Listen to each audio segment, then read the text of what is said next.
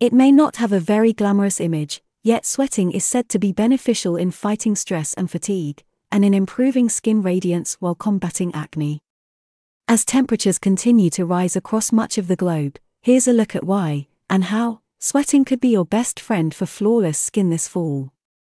Summer is here, bringing with it hot weather and all manner of tricks for avoiding the pesky perspiration that sticks to our skin at work, on public transport, and even more so when exercising. From thermoregulating clothing to deodorant and talcum powder, tips of all kinds encourage us to minimize this natural bodily function.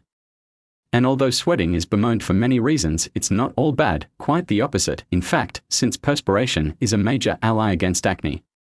When it's not excessive or linked to an illness, perspiration is a natural phenomenon that very simply manifests as the elimination of sweat through the pores of the skin. It is even described as a mechanism because it allows the body to maintain a constant temperature.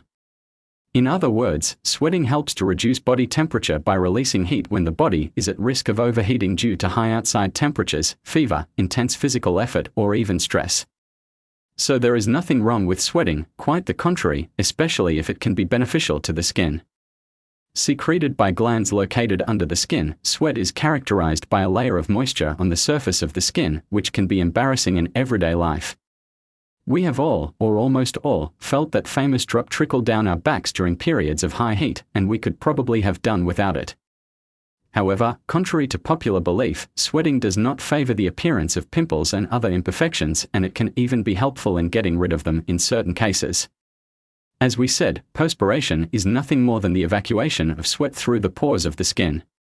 As a result, it simultaneously allows the body to get rid of sebum and other impurities that accumulate in these pores.